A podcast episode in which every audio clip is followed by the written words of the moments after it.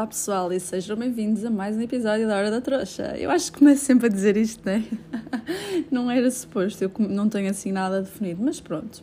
Vamos aí com esta. Coisas que aconteceram esta semana. Tivemos então a viagem no fim de semana passado, como vocês sabem, foi incrível, gente, correu super, super bem. Pronto, eu dou-me super bem com a Mariana, vocês já, já devem ter percebido isso, mas nós nunca tínhamos feito nada assim de estar tanto tempo juntas, muito menos estar a dividir um quarto, não é? Uh, dividir os dias, a rotina de, de, de tanto tempo. E correu super bem, nós encaixamos super bem nisso. Assim, pelo menos da minha parte, eu acho que encaixamos super bem e acredito da parte dela também, porque assim, nós já marcamos a próxima viagem. É verdade, é para daqui a menos de um mês. Vamos na altura do Carnaval. Uh, saímos dia 18 e voltamos dia 21. Eu não vou dizer para onde é ainda. Esta vez eu guardar aqui segredo, pelo menos por agora. Se calhar mais perto até posso dizer aqui, dar aqui spoiler, porque pronto, quem ouve podcast provavelmente são seguidores mais assíduos e portanto vocês também merecem aquele miminho, né? Mas por agora ainda não vou dizer, ainda falta um mês, vamos com calma. Vocês já sabem que eu agora com as energias ligo muito a isso, portanto vamos acreditar que vai correr tudo bem até lá e, e, manter assim o suspense um bocadinho, até porque nós vamos com parceria, gente. É verdade. Já agora para ir para Barcelona, nós estávamos a, a pensar, arranjar parceria, porque nós éramos para, para irmos na altura do Carnaval. Só que depois, o que aconteceu? Acho que expliquei no, no episódio que falei que marcamos a viagem assim à toa não havia voos com horários bons para essa altura, não íamos aproveitar muito tempo, então decidimos marcar para um fim de semana que iríamos aproveitar exatamente o mesmo tempo na cidade. E portanto, o que aconteceu foi que nós marcamos numa semana e meia, ou seja, com uma semana e meia de antecedência, e aí já não ia dar para arranjar parceria, né? Tipo, andar a mandar e-mail para aqui, para ali, acertar condições, muitos, muitas vezes é preciso assinar contratos, já não, já não fazia sentido. Então nós, pronto, arranjamos um bom preço, marcamos e fomos. Aliás, se vocês quiserem saber os preços, já saiu no meu Instagram o Reels com os preços de Barcelona, que eu gosto sempre de fazer isso, porque eu sei que ajuda quem às vezes está a pensar ir a estabelecer um budget. Atenção que nesse tipo de Reels eu partilho a minha experiência, ok? Tipo, eu não vou eu não vou só a restaurantes por serem muito baratos, eu não como só cenas de supermercado, estão a ver, nós vamos à vontade, portanto, aquilo é uma estimativa conforme o meu estilo de vida, tá, gente? Portanto, vocês guiam-se por lá, mas normalmente os rolos e a estadia eu tento arranjar um preço fixe ou seja, uma boa relação qualidade-preço, qualidade no sentido de horários de voos e do hotel estar assim numa boa localização e ser um preço fixe. Mas pronto, passando à frente, uh, nós então estávamos a pensar tentar arranjar uma parceria para, para a altura do Carnaval, porque aí já tínhamos mais ou menos um mês, então já dava para, para fechar qualquer coisita e acabamos por fechar. Até éramos para fechar para outra tentar fechar para outra cidade. Entretanto, eu arranjei um connect e eu, uhum, vai ser esta cidade, que é o sítio que ela mais queria ir neste momento. E eu também ainda não fui. É um país novo. Vamos acrescentar um paísinho ali ao mapa. O meu mapa de cortiça, para quem nunca ouviu no Instagram. E acho que vai ser muito fixe, até porque é um país que não há muitos voos diretos de, daqui, pelo menos ao fim de semana, que nós vamos apanhar ao fim de semana, não há todos os dias voos diretos para lá e, portanto, é mais difícil chegar lá. A viagem direta já devia demorar 3 horas e tal, ou 4. E. com escala também demora mais ou menos isso, sendo que depois ainda temos que ficar nos aeroportos a, a fazer a escala, portanto é quase um dia a viajar, é meio dia a viajar uh, para ir e meio dia a viajar para, para vir e portanto tinha de ser assim numa altura com mais dias e vamos aproveitar esta altura que acho que é ótima para irmos.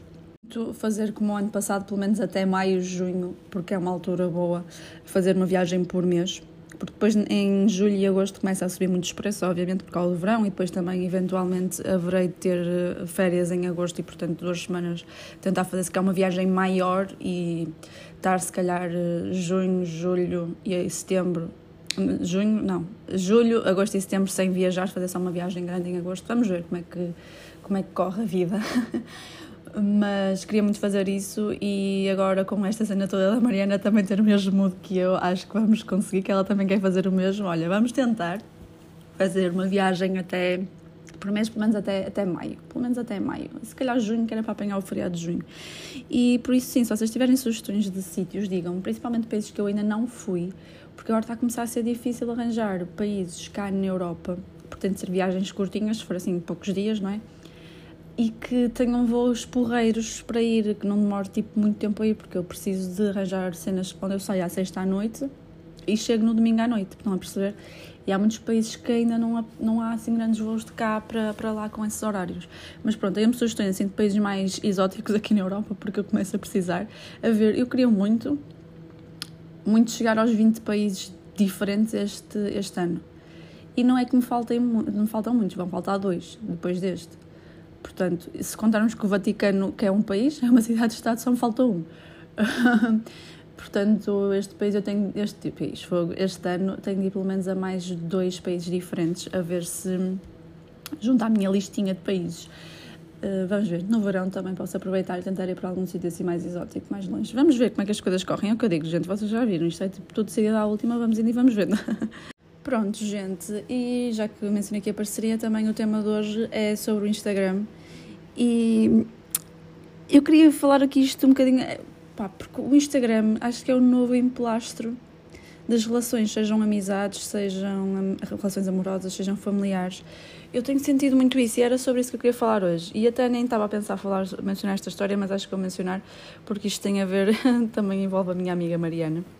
Espero que ela não se importe que eu partilhe isto. Acho que não. Também as pessoas que ouvem aqui, eu acho que não, não há nada de stress. Mas pronto, hum, eu já conheço a Mariana há muitos anos. Nós somos as duas blogueirinhas, não é? Portanto, nós encontramos já há muitos anos em eventos. Um, só que, pronto, foi sempre aquela coisa: encontrámos nos eventos, estávamos super bem, tranquilas, falávamos e tudo, mas depois não, não acabava por desenvolver dali. Estão a ver, por exemplo, a minha amiga Joana Canteiro, nós acabamos por ficar muito próximas depois de um evento qualquer e começamos a falar da nossa vida pessoal logo e começamos a sair logo, sem ser só em eventos. Estão a ver? Eu e a Mariana não, fomos, opa, dávamos bem, íamos comentando até as coisas, trocando impressões de coisas, mas nunca acabamos por nunca nos aproximar em termos pessoais, digamos assim. E tudo bem. Mas no verão passado, foi no início do verão passado esta história, aconteceu uma situação caricata que envolve macho. E é por isso que eu vou partilhar esta história, porque eu acho que nós somos um excelente exemplo para todas as mulheres desse lado. E só se vocês tiverem passado por alguma situação destas, ou vierem a passar, para reverem a vossa atitude. Pronto, o que é que aconteceu? Foi uma situação em que, pronto, uh, envolveu um rapaz e ela estava com uma questão e falou comigo. E, e quando ela falou comigo, ou seja, o tema que era, apesar de, não foi nada de grave, atenção, gente, não foi de género, ah, andamos as duas assim com o mesmo rapaz, não, não foi nada assim, tipo, tão transcendente mas, mas foi uma situação caricata só porque realmente hoje em dia com o Instagram é tão fácil descobrir tudo porque isto é tudo questões de ligações e o Instagram apresenta quem é que segue quem quem gosta de quê, estão a ver que vocês têm em comum, portanto eh, é por isso que eu estou a falar que o Instagram é o novo emplastro das relações. Mas pronto, foi uma cena soft, só que era suficiente para eu a tomar de ponta ou ela tomar de ponta a mim. Principalmente, se calhar, ela até tomar ponta a mim, não sei porque eu nunca tomaria, mas estou a assumir assim numa situação normal entre mulheres. E a questão é que nós, ao invés disso, em vez de ficarmos tipo, sei lá, olhar de lado uma para a outra, não. Aproveitamos a situação, já que estávamos ali a falar de uma coisa que era um bocadinho mais pessoal, e olha, temos de combinar alguma coisa, vamos sair.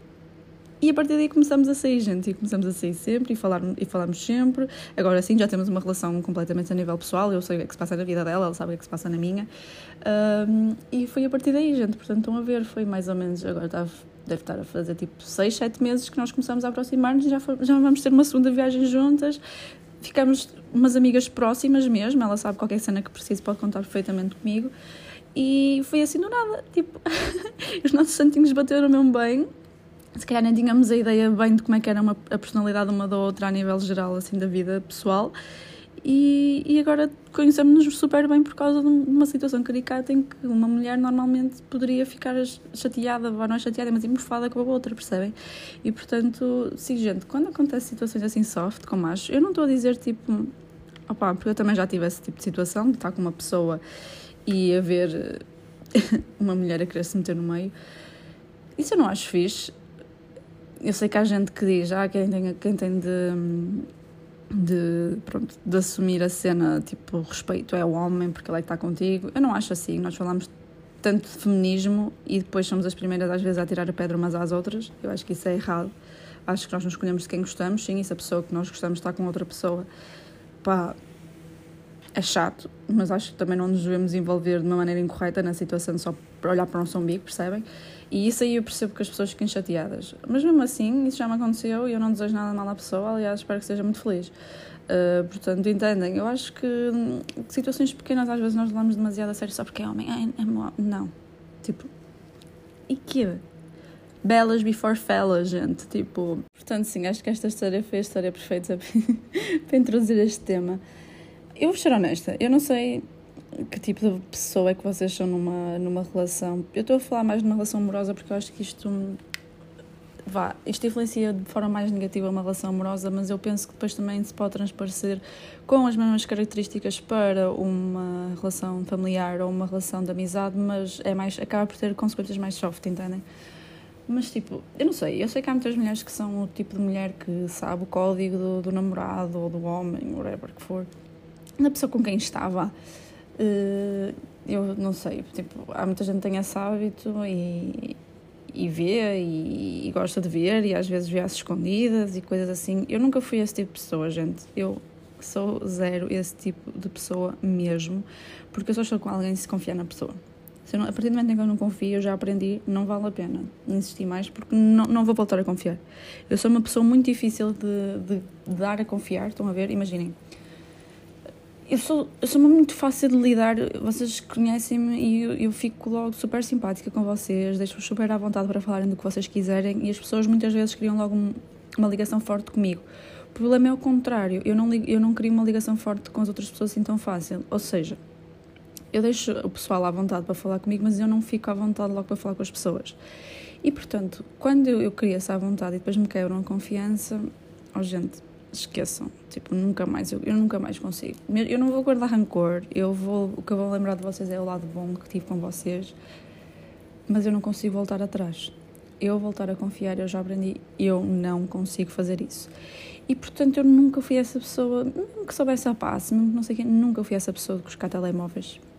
Vai, eu vou admitir isto agora aqui vergonhoso, mas eu fiz uma vez isso ao meu primeiro namorado, à minha primeira relação assim mais séria porque houve uma altura em que eu estava assim mesmo preocupada com uma situação. Tipo, é, fez sentido eu ficar com, com, com essa neura lá na altura, mas não foi uma neura muito soft, foi tipo, passou-me pela cabeça eu fui. E fui ver e não tinha nada, e eu, ok, esquece. E nunca mais fiz isso na minha vida. Isto foi para aí, tipo, sei lá, foi para aí quando eu namorava já há uns 4 anos, uma cena assim. E eu namorei quase 6, portanto, depois nunca mais mexi em nada, juro. Se ele ouvir isto, eu juro. Mas eh, houve ali uma situação que na altura senti-me desconfortável e realmente tive vontade de ver. Mas eu nunca fui esse tipo de pessoa de fazer isso com frequência, até, opá, não sei, mesmo. Eu já tive com outras pessoas que, sei lá, não sei, tipo, imaginem, vou passar um fim de semana com alguém para fora e a pessoa está mexendo no telemóvel e eu não. Se a pessoa estiver a ver uma coisa que é para eu ver, eu estou a olhar, mas se a pessoa estiver a responder ou assim, eu viro a cara. Eu não, estão a ver, eu não consigo estar a ver as pessoas a escreverem coisas, a mandar para os outros, seja o que for, faz-me muita impressão isso.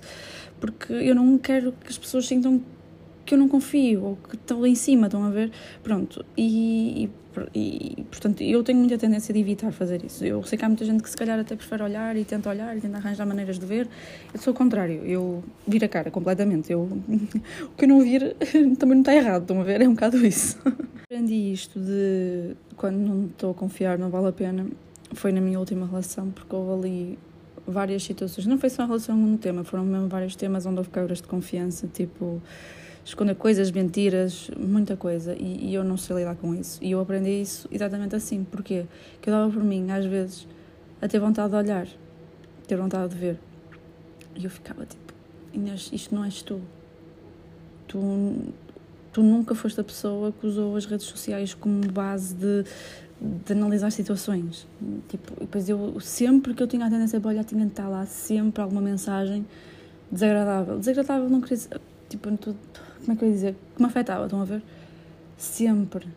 E eu fiquei, gente, eu nunca mais. E é por isso que eu estou a falar deste tema. Eu nunca mais quero isso para mim. Ver, sei lá, aparecer Porque houve uma altura em que o Instagram. Eu agora acho que já não faz isso, agora só faz isso com patrocinados. Mas houve uma altura em que o Instagram sugeria-vos contas com base nas contas que vocês seguem e nas pessoas com quem vocês têm mais interação. Aparecia-vos essas contas no vosso feed inicial, muitas vezes essa fase foi a pior fase para mim no Instagram. Porque eu tinha medo do que é que me ia aparecer, eu tive de bloquear. Neste caso foi só uma conta, mas tive de bloquear. Porque eu não conseguia lidar, gente. Eu, Inês Silva, que sempre cagou para isso, andar a ver tipo, com o que, é que as pessoas falam, que se está com a pessoa confia e deixa estar. E eu não conseguia lidar com um gosto. Eu estava completamente alterada. E foi aí que eu percebi, não, Inês, não vale a pena, tu não vais voltar a confiar, tipo, se calhar até voltaria se a atitude da pessoa fosse diferente, não sei, mas tendo em conta as circunstâncias eu não ia voltar a confiar. E, e é por isso que lá está que eu estou a falar deste tema, que é para vocês reverem um bocadinho as vossas atitudes, porque eu sei que há muita gente em que isto que para mim me estava a custar ver ou achar que iria ver e, e estava-me a afetar, que foi uma coisa que nunca me afetou, há pessoas que procuram isso não sei se estou a fazer sentido agora, acho que me embolei um bocado. O que eu quero dizer é. Eu passei, eu nunca fui uma pessoa com tendência para ver essas coisas e tive uma amostrazinha do que é viver isso e custou imenso. Eu imagino quem tem esse hábito e vive no dia a dia a ver as coisas que as pessoas fazem nas redes sociais, percebem? E eu acho que isso é, que é o que nos afeta tanto e às vezes nos dá muita ansiedade e dizem que as redes sociais nos afetam. Eu acho que não é só com as comparações, às vezes, de vermos vidas perfeitas e corpos, e corpos perfeitos, não muitas vezes é mesmo as nossas relações pessoais, porque eu acho que já há muita gente que está a usar tipo o, Instagram, principalmente, não é? Com uma ferramenta tipo de FBI, quando são pessoas que às vezes querem publicam, mas estão lá só para buscar as coisas das pessoas que passam à volta e depois vocês procuram, vocês encontram, gente, acreditem. E ainda esta manhã, eu também não acredito, vou admitir isto, mas pronto, e ainda esta manhã eu vi uma coisa que me afetou. por estar a ver. Ai, é sério. Estar a ver uma história também de outra pessoa, tipo. Tipo, para que é que eu vou ver essas coisas que eu sei que me magoam? Estão a ver? E é uma pessoa também, tipo, pronto, eu não posso magoar por aquilo que eu tenho de deixar a. Tipo, estão a ver, mas. Ai, que nervos! É tipo, vocês sabem que vão ver coisas que os vão magoar, mas vocês vão ver na mesma. E, e é isto que eu acho, é aqui que eu acho que está o grave das redes sociais neste momento. Ok, claro que as pessoas têm agora mais dificuldade em comunicar ao vivo e tudo mais, mas isso também vai da personalidade das pessoas. Agora, e aprende-se, sei lá, não sei, outros, outras ferramentas que nós podemos usar na nossa vida para conseguirmos ter uma, uma vida social ao vivo saudável, não ser só tipo digital. Mas isto, gente, isto aqui eu acho que está a fazer tão mal a tantas relações, lá está, amizades, seja o que for. Porque vocês com um bocadinho de pesquisa, vocês têm acesso a tudo. Vocês veem com quem é que pessoa que vocês andam a falar, quem é que anda a deixar gostos, quem é que segue, quem é que começou a seguir, o que é que está a fazer. Opa, vocês têm acesso a muita coisa e depois vocês conhecem a pessoa, já sabem que ela vai partilhar aquilo se for numa situação X, estão a ver, e começam a fazer cada filme na vossa cabeça quando às vezes não é nada demais. Entendem? Às vezes não é nada do que vocês a pensar, mas vocês a assumir porque seria a regra geral isto faz tão mal. tão mal, tão mal, tão mal. Tipo, eu não sei. Eh, eu agora tenho uma atitude, por exemplo, em relação aos gostos, tenho uma atitude muito mais soft.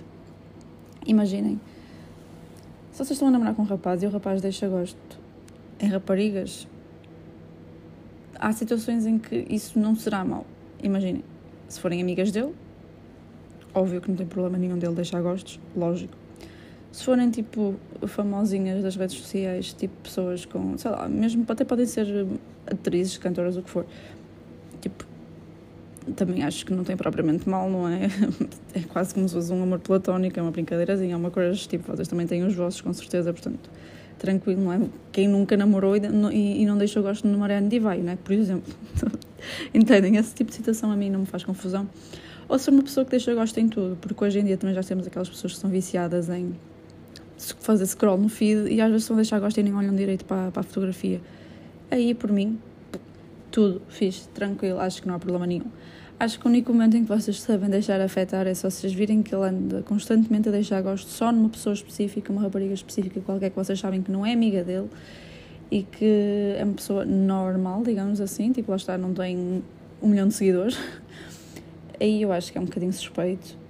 Acho que vocês não devem assumir nada de mal acho que o mais correto é vocês, tipo.